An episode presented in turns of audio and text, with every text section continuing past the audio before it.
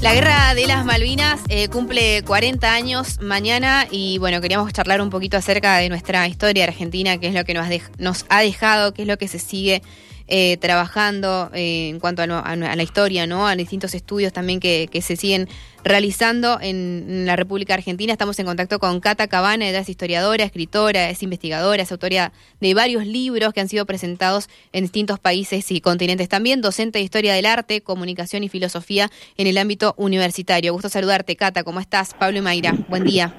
Hola Mayra, buenos días, ¿cómo estás? Bien, bien, todo bien, buen día, Cata. Bueno, es una fecha eh, que nos conmueve a todos, ¿no? Una fecha que, que marca todos, todos los años el, calendario, eh, particularmente cómo te toma esta fecha, vos que, que estás eh, dentro de cada uno de los datos específicos y en general este 2 de, 2 de abril de este año 2022. Sí, ¿me, me escuchás bien? Sí. sí. Ahí está, se, se cortaba un cachito. Eh, bien, es una fecha de muchísima reflexión. Eh, justo, dice que los números redondos son como para pararte a reflexionar un poco, así que son 40 años de, aquel momento, de aquella guerra que podemos decir lamentable y nefasta que, nos sucedió. Este, y bueno, me parece que está bueno, aparte en el contexto internacional que justo tenemos en coyuntura también, ¿no? Nos ayuda un poco a pensar en todo eso. Sí. Y, qué pasó, ¿no? ¿Cómo, cómo salimos de esto? Es una herida muy profunda la, guerra de las Malvinas. ¿Cómo, ¿Cómo entenderla? ¿Por dónde arrancar eh, cuando te toca estar frente al aula con, con los chicos ahí? ¿Cuáles son tus objetivos en general de una clase mm, con un tema tan fuerte como, como este que nos toca a todos, a todos de, de cerca? Y en general, ¿cómo, ¿cómo comenzamos a entender el inicio de esta guerra? ¿Realmente se dio allí? ¿Se dio en, en, en el 1800? Bueno, ¿cómo, ¿cómo podemos entenderlo? Y es difícil, porque primero que es algo muy cercano, y, generalmente podemos encontrar gente que, que, tiene algún tipo de familiar eh, o, alguien muy cercano que también estuvo como, como en este contexto y, tratarlo, es, como que hay, que tratarlo como en diferentes etapas, ¿no? Esto que vos recién mencionabas del 1800, la actualidad.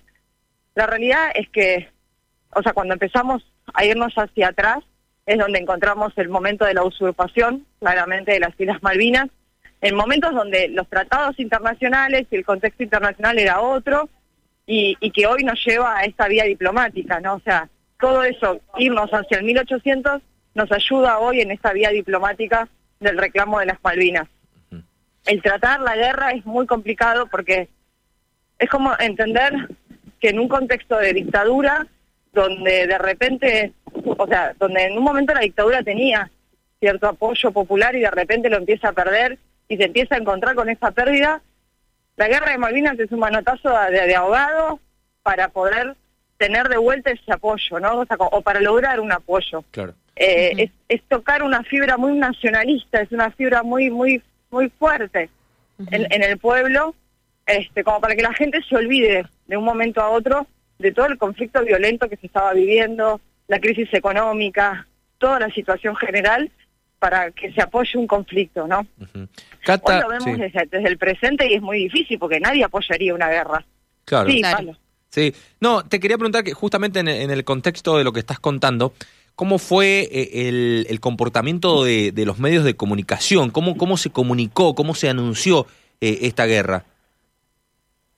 Bueno, eso es como, personalmente es una de las principales críticas que hacemos a la época, eh, porque de alguna forma los medios de comunicación apoyaban o acompañaban esta medida, ¿no? Claro. No hay que olvidarse las famosas tapas de revista del estamos ganando. Sí, histórica frase. Estaba perdida desde el día uno. O sea, no, no, no teníamos ni la más mínima condición para acercarnos a, la armada eh, inglesa, o sea, una potencia armamentística como la Inglaterra, como la de Inglaterra contra la nuestra, que ya estaba bastante diezmada. claro. No nos olvidemos que eh, a, Malvinas se han enviado chicos que recién estaban entrando en la colimba. Sí, sí, sí. sí. estaban ahí en ese proceso, ¿no? O sea, no, no estaban ni siquiera acostumbrados, o sea, y, incluso en, el armamento o, en tener hasta una campera para poder ir a luchar ahí. Claro, claro. Eh, esa, este esa frase histórica y que quedó en el recuerdo de vamos ganando, eh, ¿qué se sabe? ¿Fue una orden de, de las autoridades de turno? ¿Cómo surgió eso? Sí, bueno, o sea, yo no tengo el papel que diga, no, vamos a los medios, ¿no? Sabemos cómo se maneja igual esto, ¿no? Sí. Claro, pero sí había un manejo desde los medios, ¿no? O sea, sabe por sí había un manejo generalizado de ocultamiento de un montón de situaciones. O sea, mucha gente vivía dentro de una burbuja y, y cómo estaban pasando estas cosas yo nunca me enteré. Eh, entonces, o sea, todo ese acompañamiento también estaba dado a partir de los medios. Hoy eso tal vez sería más complicado porque nosotros vivimos hoy en una inmediatez en los medios donde compartimos en redes sociales, subimos en otros medios, tal vez no dependemos de los medios hegemónicos para comunicar algunas cosas, entonces es como que entramos en esta cosa de, bueno, ellos dicen una cosa, nosotros decimos otra. Esa etapa del estamos ganando, volvamos ganando, es como muy tremenda porque porque fue mentirle a millones de argentinos en lo que estaba sucediendo. Y lo peor de todo es que los que estaban perdiendo allá no tenían forma de avisar que estaban perdiendo tampoco. Como vemos hoy, ¿no? O sea, hoy vemos la guerra de Ucrania-Rusia en tiempo real porque la, transmiten en, en, vivos de TikTok o en vivos de YouTube o en donde sea, pero... Sí, y o sea, y es algo muy alevoso también la forma de informarlo, así como si fuera un partido de fútbol, ¿no? Estamos ganando. Encima, em, encima, porque, o sea, es como es como minimizar el valor de las vidas. Claro. ¿no? Eh, como, bueno, metimos un gol, hundimos el hundimos tal el, tal barco, ¿no? como una batalla naval. Que eso hace que se le quite como empatía frente a la guerra, cuando los que se estaban muriendo eran un montón de chicos. Este, igual ahí también hubo como otro manejo, eh, porque por un lado estaban las madres de los desaparecidos y por otro lado estaban las madres de los soldados. No, ahí teníamos también como una presentación en los medios de estas madres por acá y estas madres por allá, también como como símbolos.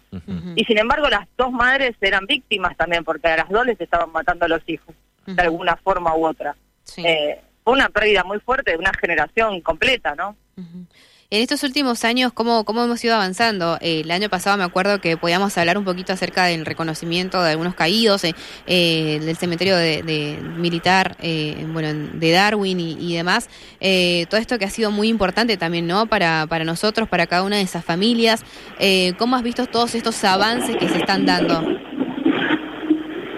Sí, bueno, eso en, en, rasgos generales está sucediendo muchísimo, por suerte. O sea, yo crecí en una época, yo crecí en los 90, yo fui adolescente en los 90, en una época de muchísimo silencio, que es la famosa desmalvinización, donde no se hablaba del conflicto, donde no se hablaba de las, de las víctimas, no se hablaba de nadie, y por suerte en estos últimos 20 años hay un reconocimiento.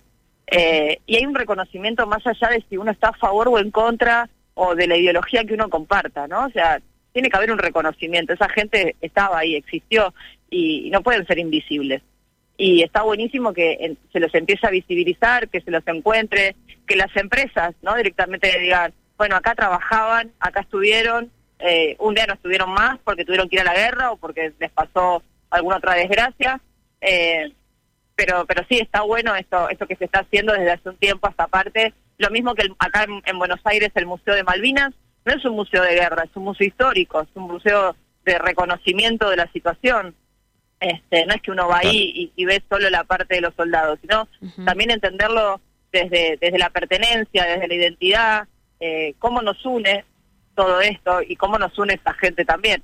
Eh, me parece que está bueno cómo se, se está recuperando. ¿Cómo, ¿Cómo, ven eh, fuera de la Argentina? Recién un oyente nos planteaba esto, ¿cómo, cómo ven la guerra fuera de la Argentina? Alguien que, que no es de, de aquí, ¿cómo, cómo crees que, que es tomado, es analizado? Eh, bueno, más allá de esto, em, estábamos viendo recién una notita ahí del, del presidente que le hicieron desde la BBC y bueno, él sigue rechazando la posibilidad, posibilidad de negociar una soberanía compartida y el tema de seguir exigiendo, ¿no? Esta plena sobre, tener una plena soberanía sobre Malvinas en general, en el contexto internacional en el que estamos, ¿cómo, cómo crees que, es tomado y qué caminos podríamos seguir teniendo?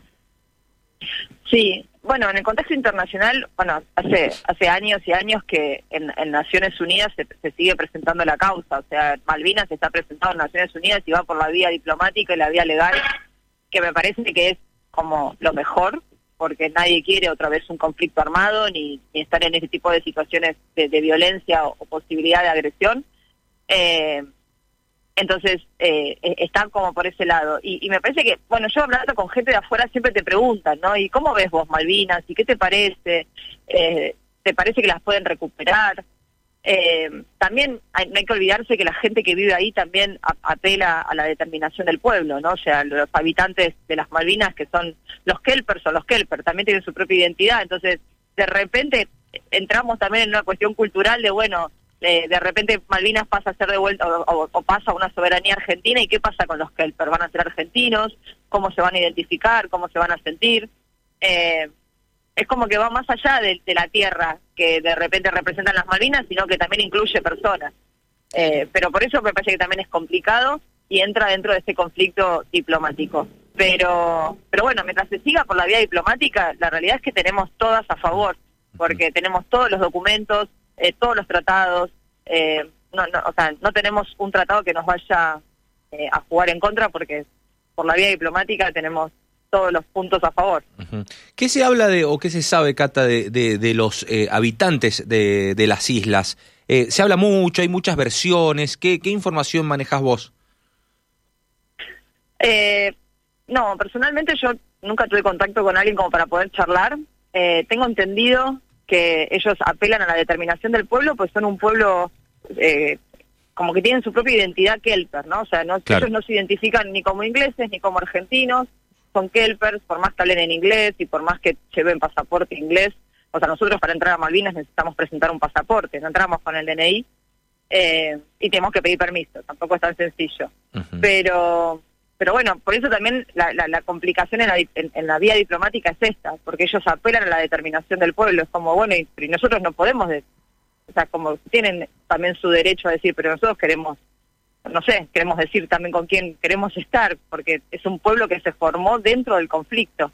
No es ingleses en Malvinas, no son kelper. Se entiende. Cata, ¿cómo podemos hacer para seguir eh, leyéndote, para estar en contacto con vos? ¿Cómo te encontramos en las redes sociales? Sí, me encuentran por Instagram, que estamos ahí todos en Instagram. Eh, Buenos Aires por Cata o Cata Cabana, me buscan y les voy a aparecer también. Eh, y siempre, siempre estamos ahí en las redes sobre todo en Instagram. Poquito en Twitter, pero más que nada en Instagram. Mm. Gracias, buen fin de semana para vos. Muchas gracias por estos minutos. Muchísimas gracias a ustedes y que tengan buenos días. Un saludo. Gracias, igual. Cata Cabana, historiadora.